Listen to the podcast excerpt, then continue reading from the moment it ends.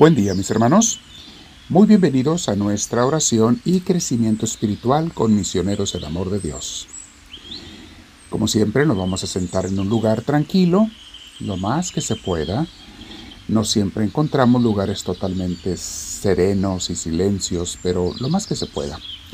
No te olvides suscribirte para que las redes sociales nos den a conocer o hacerle seguimiento a nuestro canal, a nuestra estación de audios y de videos en las diferentes redes sociales. Pero, y también ponle si te gusta la palomita, el like, la mano hacia arriba, eh, porque eso también hace que las redes sociales nos den a conocer con gente nueva.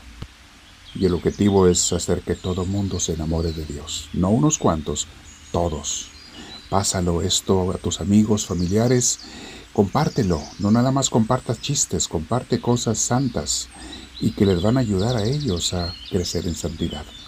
Y que no te importe si te critican, porque dijo Jesús, por mi causa los criticarán y los juzgarán, pero sus nombres están escritos en el cielo. Así es que mi hermana, mi hermano, nunca te vayas a avergonzar de Dios y Dios nunca se avergonzará de ti. Nos sentamos derechitos, vamos a respirar profundo, con mucha paz, como les he dicho, hazlo cuatro veces o más si quieres, pausa el audio y hazlo, respirando por la nariz, exhalando también por la nariz o por la boca. Alguna gente tiene problemas de nariz, bueno, por, por, por la boca, si no puedes por la nariz, no hay problema. Respiramos profundo, con mucha paz y vamos a meditar y luego orar sobre esta meditación y reflexión. El título de la reflexión hoy, continuando con la miniserie de La paz de Dios, se llama La paz de Dios cuando muere un ser querido.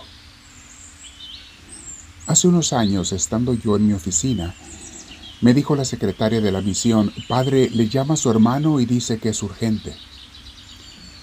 Fui a tomar el teléfono y mi hermano, que vive a dos mil kilómetros de distancia, me dijo secamente, Papá se murió, vente. Hice unos momentos de silencio, tratando de digerir las palabras, y muchas cosas pasaron por mi mente, y una de ellas fue la pregunta, pero ¿cómo es posible si yo acabo de hablar con él y hace una semana se hizo una revisión médica y el doctor le dijo que todo estaba muy bien y que estaba muy saludable a su edad de 73 años. No quise ponerme a buscar boletos de avión, además de que de donde mi padre vivía al aeropuerto más cercano eh, es una distancia de cuatro horas o más manejando y además iba a ocupar en qué moverme allá. Entonces preferí rentar un auto y manejar para ir a celebrar la misa de su funeral y junto con la familia y amigos darle después sepultura.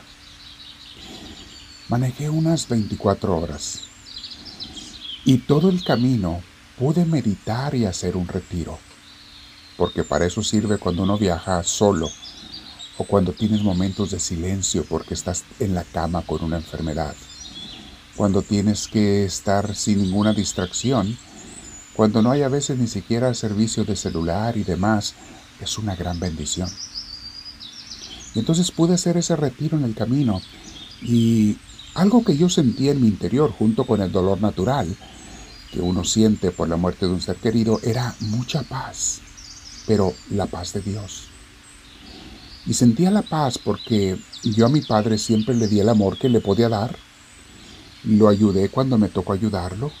Siempre que pude le mostré que lo quería de muchas maneras. Lo iba a visitar y le llamaba en cada posibilidad. Y sentí esa paz de Dios, mis hermanos.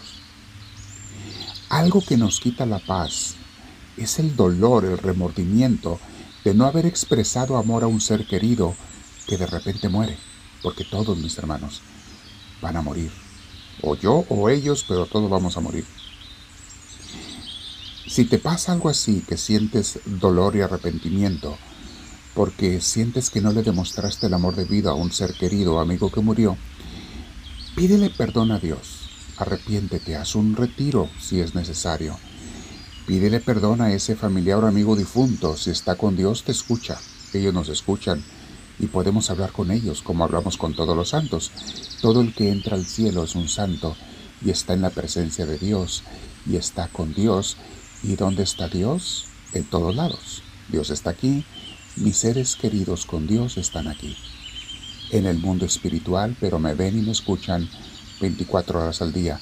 Por eso puedo pedirles que intercedan por mí, que me concedan favores. Yo le he pedido a mi Padre y a otros seres queridos que oren por necesidades y, y varias veces he sentido su intercesión. Pero bueno, si traigo remordimiento porque le fallé a una persona que murió, aprende la lección, pide perdón a Dios y a él o a ella, y de ahora en adelante, como un buen cristiano, a los seres que te quedan en esta tierra, dales todo el amor que puedas, a tus familiares y amigos, tanto con palabras como con acciones.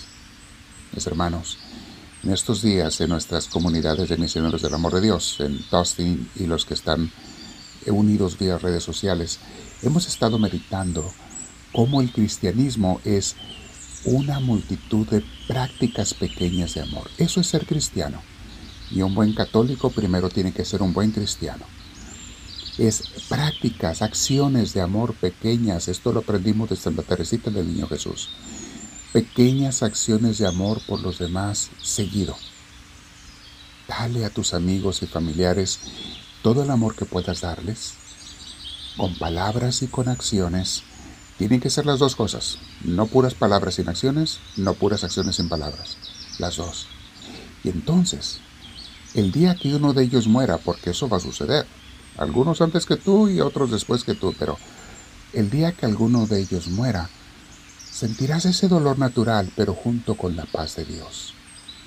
Dios nos da su paz cuando queremos hacer su voluntad y practicamos el amor para con los demás, con los hermanos.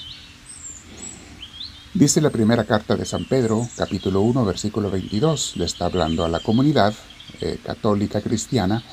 De aquel entonces no se llamaban católicos, se llamaban cristianos. El término católico aparece en el siglo IV oficialmente. Pero bueno, eh, aquella comunidad cristiana le está hablando San Pedro, gente que se había convertido a Dios, algunos de ellos del judaísmo se habían convertido a Cristo, ahora eran cristianos. Y les dice así San Pedro, ahora que se han purificado, obedeciendo a la verdad, y tienen un amor sincero por sus hermanos, ámense de todo corazón los unos a los otros palabra de Dios. En otras palabras, si tú ya eres una mujer nueva, un hombre nuevo, una persona que ha comenzado a caminar con Dios, ok, ya tienes que vivir diferente. Y en lo más importante que tienes que hacer junto con el amor a Dios, por sobre todas las cosas, es amar con un amor sincero y de todo corazón a los que me rodean. Claro, a los de mi casa, pero también a los de la familia de la iglesia, que es la familia de Dios.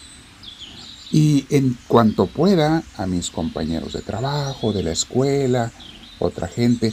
Y digo en cuanto pueda porque muchas veces ellos no te dejan amarlos. De hecho, te lo toman a mal. Pero cuando puedas practicar obras de caridad y todo, tú hazlo. No te detengas. Dios mío, hoy yo quiero quedarme en oración el tiempo necesario y meditar sobre esta enseñanza tuya. Señor, voy a tener remordimientos cuando se muera un ser querido, el que siga, no sé quién es, el que siga.